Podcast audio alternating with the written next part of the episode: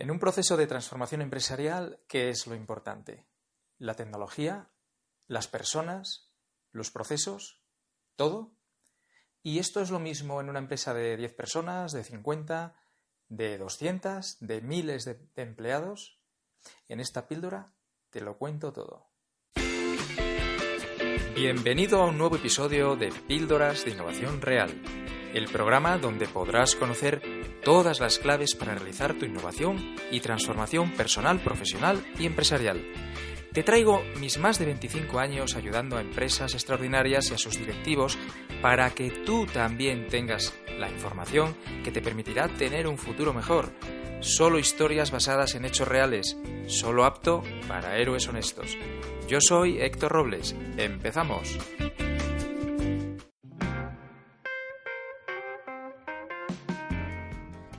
Bueno, pues para dar respuesta a estas preguntas voy a tirar de los años que llevo desde el 2008 ayudando a la transformación de organizaciones de muy diversos tamaños, incluida la mía propia, desde pequeñas, microempresas hasta medianas y grandes.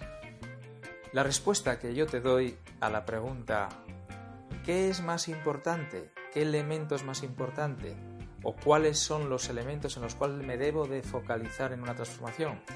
Es las personas, que está tan de moda ahora, la transformación cultural, perdón, la digital va de personas, son los procesos o son las tecnologías. Bueno, la respuesta que te doy es que son los tres. Los tres son tres focos fundamentales para una transformación empresarial. Los procesos como una excusa, como eh, un proyecto en el cual poner en marcha un cambio. La tecnología como el catalizador, el acelerador, que nos va a ayudar en esta transformación y las personas como la clave, como el centro. Si te parece, vamos a ver por separado cada una de ellas y al final sacamos la conclusión de cuál es la más importante. Bueno, en primer lugar, eh, hablamos de las personas. Pues fíjate, yo lo primero que te digo es que no es ninguno de los tres elementos clave en la transformación de una cultura. Y dirás, pues esto explícamelo, Héctor. Bueno, vamos a ello. Yo creo que la clave no son las personas, sino la cultura de la empresa. El poder de la cultura es superior al poder del individuo. Cuando vamos a una cultura nos adaptamos. Esto se explica muy bien con ejemplos como el de los monos que van a subir eh, por un plátano en una escalera y les mojan con agua helada. Que por cierto, te voy a poner, en vez de explicártelo, te pongo un enlace a una conferencia donde explicaba este, este experimento. O otro experimento de gente que está en una sala, en una sala de consulta y, están oyendo un timbre y cada vez que oyen un timbre se levantan y no saben por qué. Bueno, todo esto, bueno, para ver este, este experimento, esto lo cuento yo en mis talleres. Y, pero lo que yo quería transmitirte es que en realidad el poder de la cultura es tan fuerte que es lo que realmente hay que... Es, es, la cultura es el ámbito en el cual las personas están, eh, el entorno en el cual están, y se mueven y se adaptan con ella. Entonces es más interesante transformar la cultura que las personas de manera individual. Te cuento un ejemplo con un viaje que hice eh, este verano durante un mes a Canadá. Estuve un mes entero recorriendo todo el país, sobre todo la zona, eh, bueno, Canadá obviamente es naturaleza.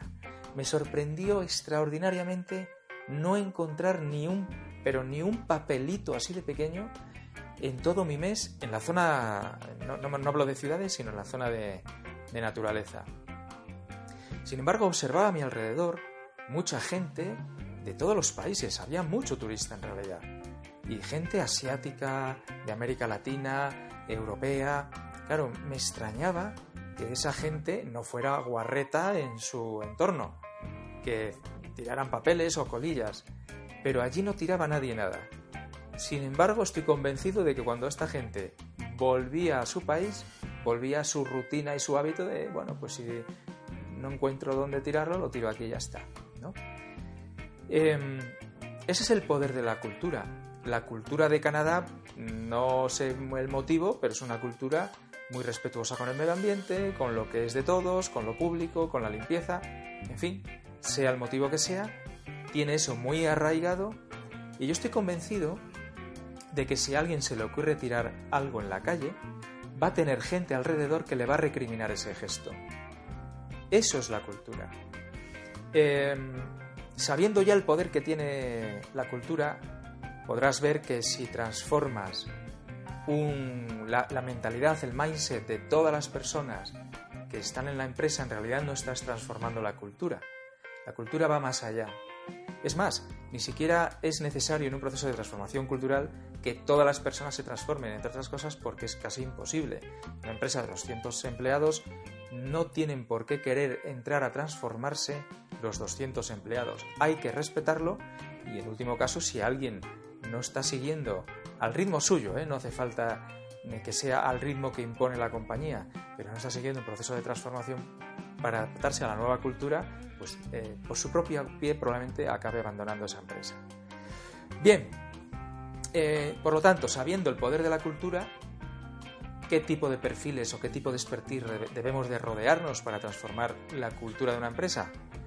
Pues gente experta en cultura, no en recursos humanos, que no es lo mismo, o no en liderazgo, que tampoco es lo mismo, aunque el liderazgo es fundamental para transformar una cultura.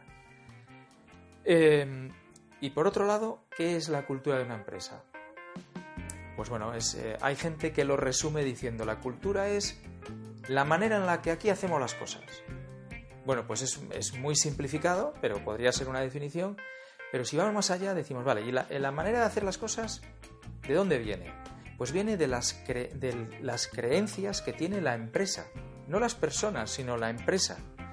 Creencias que son, pues al final, el sistema, el modelo de pensamiento que rige los comportamientos de esa empresa.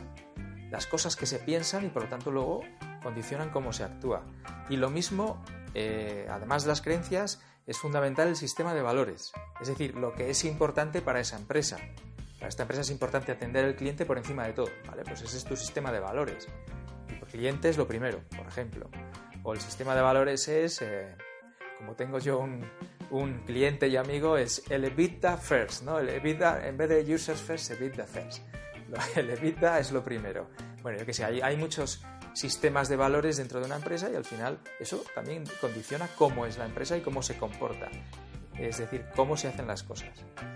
Pero además de esas dos cosas, creencia y valores, en una empresa están símbolos, hay simbolismos, que por cierto tengo un post sobre los simbolismos, también te lo pondré en la descripción de, esta píldora para que puedas entrar a verlo.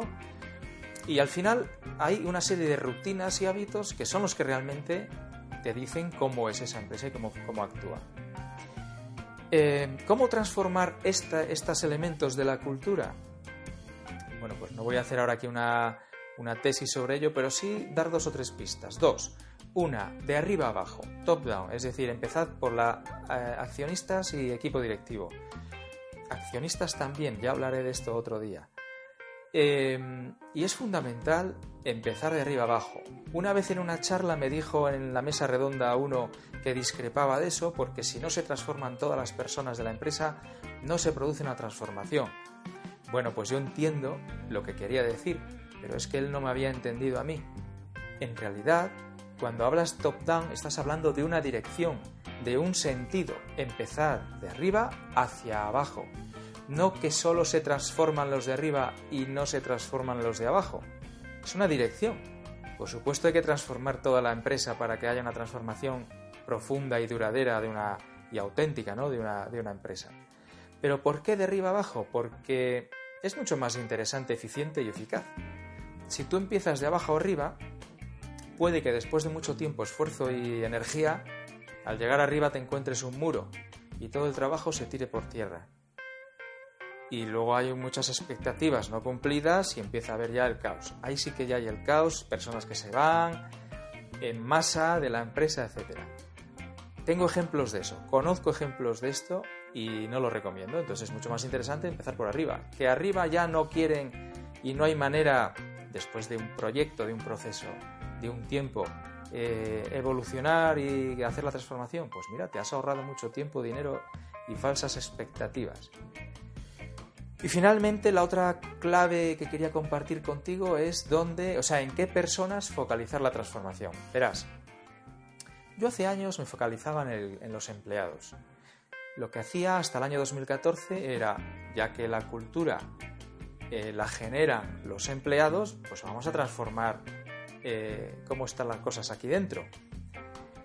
Al final se trataba de conseguir una cohesión, conseguir eh, unas relaciones mucho más sanas, conseguir una mejor comunicación y un montón de cosas. Para ello había que sacar los pescados, esos podridos que hay debajo de la mesa que mm, no se han sacado porque no queríamos ver y resolver los conflictos que hay, los temas entre silos, entre distintos departamentos, etc. Eso es un proceso largo, costoso y duro. A partir del 2014 decido eh, hacerlo de otra manera y pienso, vamos a ver, si una empresa al final eh, eh, tiene un propósito que es servir a alguien, pues si yo hago ropa, lo que hago es servir a, a una persona que quiere vestirse, básicamente. Sin esa persona que quiere vestirse, mi empresa no existiría. Si yo lo que quiero es eh, cuidar a empleados, generar riqueza mm, y hacer otro tipo de cosas, pues a lo mejor hago otra cosa que no se llama empresa. Pero si yo tengo una empresa, tengo un propósito centrado en alguien que es a quien voy a servir. Y no hablo servir como servidumbre, como esclavitud, entiéndeme. Bueno, eh, empecé a trabajar a partir del 2014 transformando empresas, haciéndoles ver cuál era su propósito real como empresa. Y el mirar hacia afuera y dejar de mirarse al ombligo, durante tres meses hizo que el equipo directivo dejara de tener rencillas, conflictos. El último, la última empresa que, en la que hicimos un proyecto de transformación, me enviaron 70 páginas hechas por un consultor anterior sobre el desastroso y negativo clima laboral que allí había. Al acabar, la habíamos dado, de esos tres meses, habíamos dado la vuelta a la tortilla, sin hablar de los conflictos internos. No permití que se mencionaran en tres meses. Bueno, es una manera diferente y disruptiva de, de hacer un proceso de transformación sin trabajar mirando para el empleado. Sé que esto es políticamente incorrecto al 100%, pero bueno, te pondré también algún enlace debajo para que, donde explique un poco más esto, para que lo puedas echar una, ojeada. Y si quieres saber más sobre transformación cultural, aparte de todo el rollo que te acabo de meter, pues tienes, eh, un taller de vez en cuando. Estate atento a las redes de Honest Strategy y a, la página mía de hectorrobles.es porque allí eh, compartimos un taller donde explicamos con casos reales y donde sientes todo esto que acabo de contarte. Bueno, pasamos a la parte de procesos. En los procesos es el hacer, no hay transformación sin acción, con lo cual son muy importantes para que ocurra una transformación empresarial. Es la excusa para poner en marcha los cambios, es es eh, la excusa, el hacer proyectos donde incorporemos nuevos procesos que nos harán también eh, cambiar la manera de hacer las cosas. Sin embargo, no vale con hacer nuevos procesos agile o metodologías de design thinking. Es imprescindible tener el cambio cultural, realizar un cambio de la cultura. Y en tercer lugar tenemos la tecnología, que es el catalizador, el acelerador el que nos va a ayudar a hacer más rápido, ágil y bueno, pues el proceso de transformación de la empresa. Ahora bien, te voy a poner dos ejemplos respecto a la tecnología. Imagínate, bueno, estos son casos reales, ¿eh? una empresa que implantó un sistema de recogida de ideas. El sistema es un sistema digital, tecnológico, de recogida de ideas. Resulta que no tenía ningún éxito. La empresa en sí además era innovadora. Era y es innovadora. Y mm, algo fallaba. porque la gente no quiere aportar ideas? Bueno, en este proceso que fue un proceso de transformación cultural de un año y medio, en un momento dado, el CEO, eh, trabajando sus creencias, detecta una. Dice, solo yo sé lo que el cliente necesita. Solo yo en la empresa una empresa de bastantes personas. Bueno, pues eso, que es la creencia que él detectó, acuérdate que la creencia es un elemento fundamental de una cultura, pues fíjate todos los comportamientos que genera a su alrededor. Proveedores que se saltan el canal habitual de rangos dentro de la empresa y van directamente a este CEO, porque total la decisión la toma él. porque él es el que sabe lo que se necesita. Eh, las decisiones respecto al cliente, qué tipo de producto, que hasta el color del producto, también la toma él, pues para qué dar vueltas. Le dejamos que lo tome él y no le vamos a dar ideas porque nosotros no sabemos. Otro ejemplo. Estaba dando una formación sobre innovación en una empresa energética. Iba de la mano de una escuela de negocios que estaban ayudándoles en su transformación digital. En la mitad, en el descanso, me piden eh, permiso para, antes de comenzar, hablar una de las directoras al equipo y les dice, chicos, hemos, hace ya no sé cuánto tiempo, hemos creado esta plataforma de ideas que nos ha costado dinero y tiempo implantar y no está funcionando. Sin embargo, fíjate que la formación que estaban recibiendo venía eh, más en la línea de transformación digital. Que, por cierto, yo ya estaba en la mitad del proceso, es decir, que ya llevaban un tiempo trabajando en un proceso donde no estaba funcionando lo que estaban implantando. La tecnología no transforma, transforma la transformar la cultura de una empresa. Así que ni procesos ni tecnología son suficientes. Ah, ¿Y cuál es el winner? And the winner is, of course, and the winner is la cultura de una empresa. Si no hay transformación de la cultura de una empresa, no hay transformación empresarial. No puede haberla porque por definición son lo mismo. Una empresa es su cultura. Sin embargo, sí puede haber transformación de una empresa y transformación cultural, aunque no haya eh, la parte de tecnología y de procesos. Desde luego es mucho más costosa, se alarga mucho más en el tiempo y teniendo nuevas metodologías, nuevos procesos y nuevas tecnologías, es absurdo no utilizarlas. Pero quiero que entiendas el mensaje final de esta mega píldora si no hay transformación de la cultura de la empresa, no hay transformación de la empresa. Aunque estemos implantando muchas tecnologías y nuevos procesos de design thinking y agile. Y recuerda que la transformación de la cultura no es la de las personas, es la de la cultura, que es diferente y requiere de conocimientos específicos. Bueno, pues hasta aquí ha terminado la píldora de hoy. Espero que te haya sido útil. Ya sabes que la gasolina que está moviendo todo esto para que tú puedas eh, eh, recibir las experiencias, las anécdotas, la información y el conocimiento que he adquirido yo durante tantos y tantos años es el like y también el compartir. Dale al like, comparte en cualquier red donde estés viendo esto. Si te ha gustado y quieres más contenido de valor en esta línea, entra en hectorrobles.es y te sugiero que te inscribas en la newsletter, porque desde la newsletter recibirás, no cada semana, pero un par de veces al mes a lo mejor, recibirás todo este contenido más otros que no estás viendo ahora mismo, vídeos, eh, ebooks, bueno, un montón de contenido respecto a estas temáticas, innovación, liderazgo, transformación y reinvención y espero verte en el próximo episodio. Chao.